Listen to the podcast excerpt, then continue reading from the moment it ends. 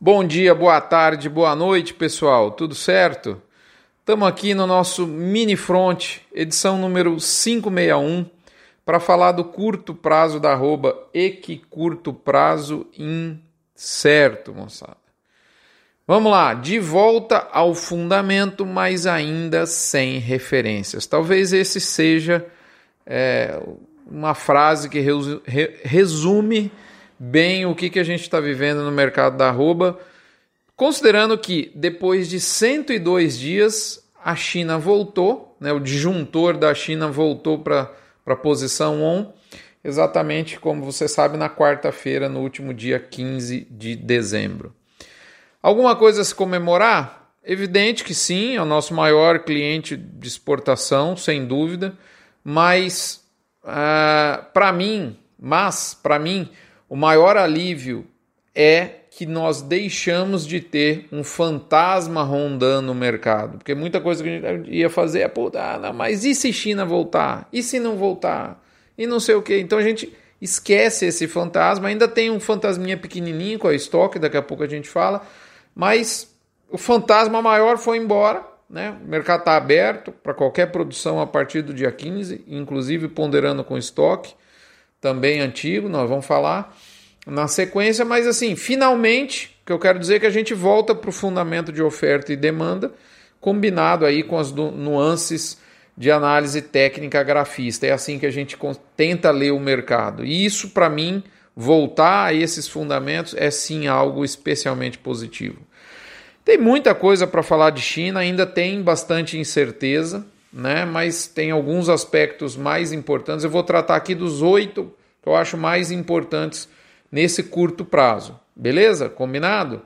Faço isso né, com a ajuda, com a parceria da MSD, Vmax da Fibro, Nutron Cargil com a marca ProBif, UPL com o programa Pronutiva, que une biosoluções e controle para que você tenha uma saúde vegetal plena, Cicobi Cred Goiás, o melhor aplicativo financeiro de movimentação financeira do Brasil, na nossa agência do Cicobi Cred Goiás, da agência do setor marista, é uma agência que fala a língua do pecuarista. Toda a diretoria né, da, da, da cooperativa é, o conselho é composto por, por gente do ramo. Né? Boitel da Agropecuária Grande Lago, lá de Jussara, dos nossos amigos Paulo Emílio, Tanner, né? Fernando, Júnior e por aí vai. É, Alflex, identificação animal, o resto é brinco. Asbran, associação que reúne 80% da indústria de suplementação mineral do Brasil, e gerente de pasto, que une o software, um conhecimento e uma consultoria para que você possa ter manejo global de pastagens na sua propriedade. Esse termo é bem importante. Então vamos lá, moçada. Em nome dos nossos parceiros, a gente vai aqui discorrer os oito, os oito pontos que eu acho que são importantes nesse momento agora na volta à China para a gente tentar elaborar aqui e com você e clarear um pouquinho que está difícil da gente ver realmente um, um horizonte claro e límpido aí à frente. Primeiro, a reabertura à China veio de uma forma que surpreendeu até os mais otimistas. Em resumo, a liberação é imediata de 15 de dezembro em diante para novas produções e inclusive o estoque eventual que ainda esteja em poder de cada indústria e pode ser embarcado desde que tenha seguido o protocolo e as exigências chinesas no abate, como por exemplo o limite de idade.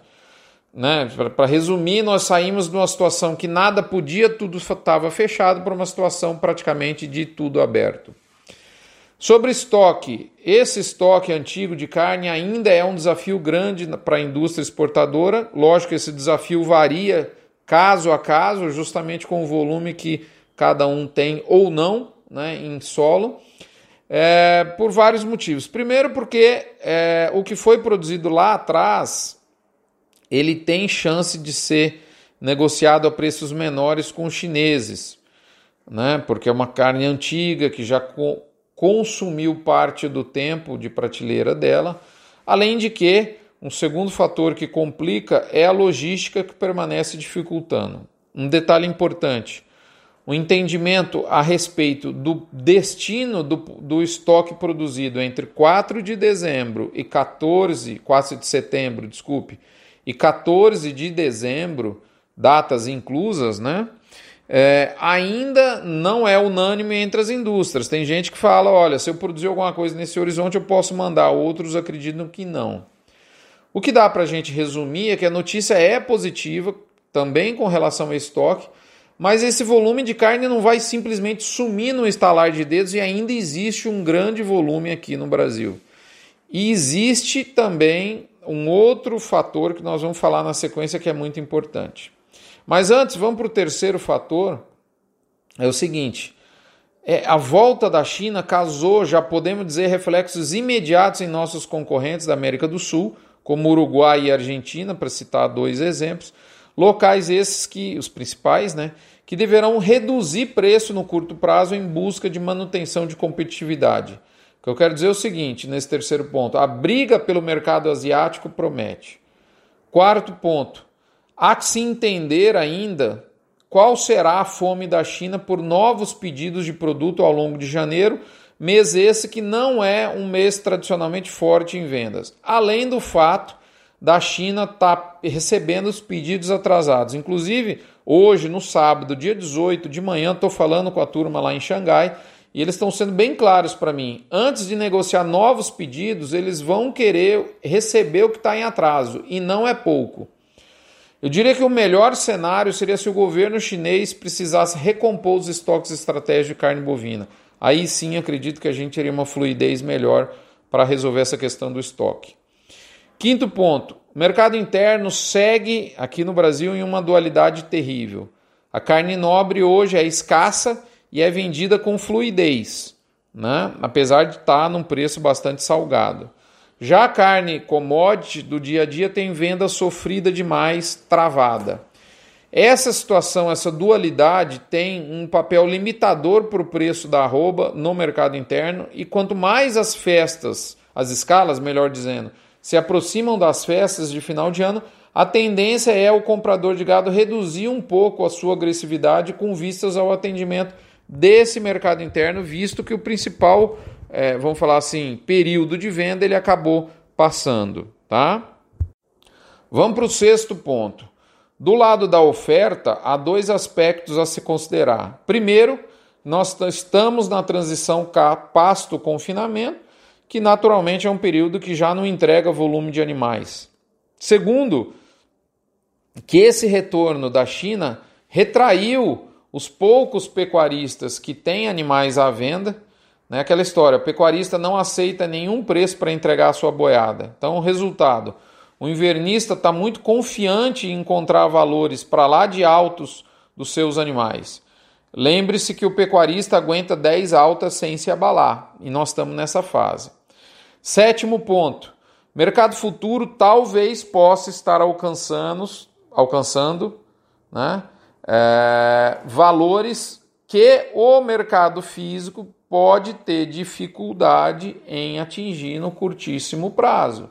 Olho atento para essas possíveis oportunidades que podem estar na mesa. E por fim, o oitavo ponto: há muita gente esperando o posicionamento de compra dos grandes frigoríficos exportadores, em especial o maior deles, para soltar a sua política de preços de curto prazo. Interessante isso. No fundo, está todo mundo esperando aquele que é maior se posicionar. Pessoal, da mistura desses oito ingredientes é que vai nascer o destino do mercado nas próximas semanas. Eu tenho a impressão de que o preço que o mercado irá estabilizar é, sem dúvida, maior que o preço praticado até 14 de dezembro, não tenha dúvida, né? É, mas pode ser menor do que a intenção de alguns pecuaristas, que estão realmente com a cabeça literalmente na lua.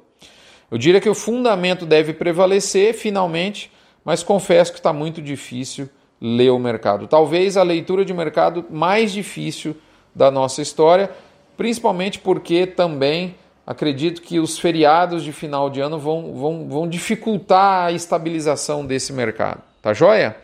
É isso, obrigado, um abraço. Não se esqueçam da campanha do Agro contra o Câncer, do Hospital de Amor de Barretos, doando um real por cabeça batida. Você não esvazia seu bolso e, ao mesmo tempo, enche de fé, chance de cura e esperança o coração de alguém que precisa muito. Um abraço, fiquem com Deus. Até a próxima semana. Muito obrigado.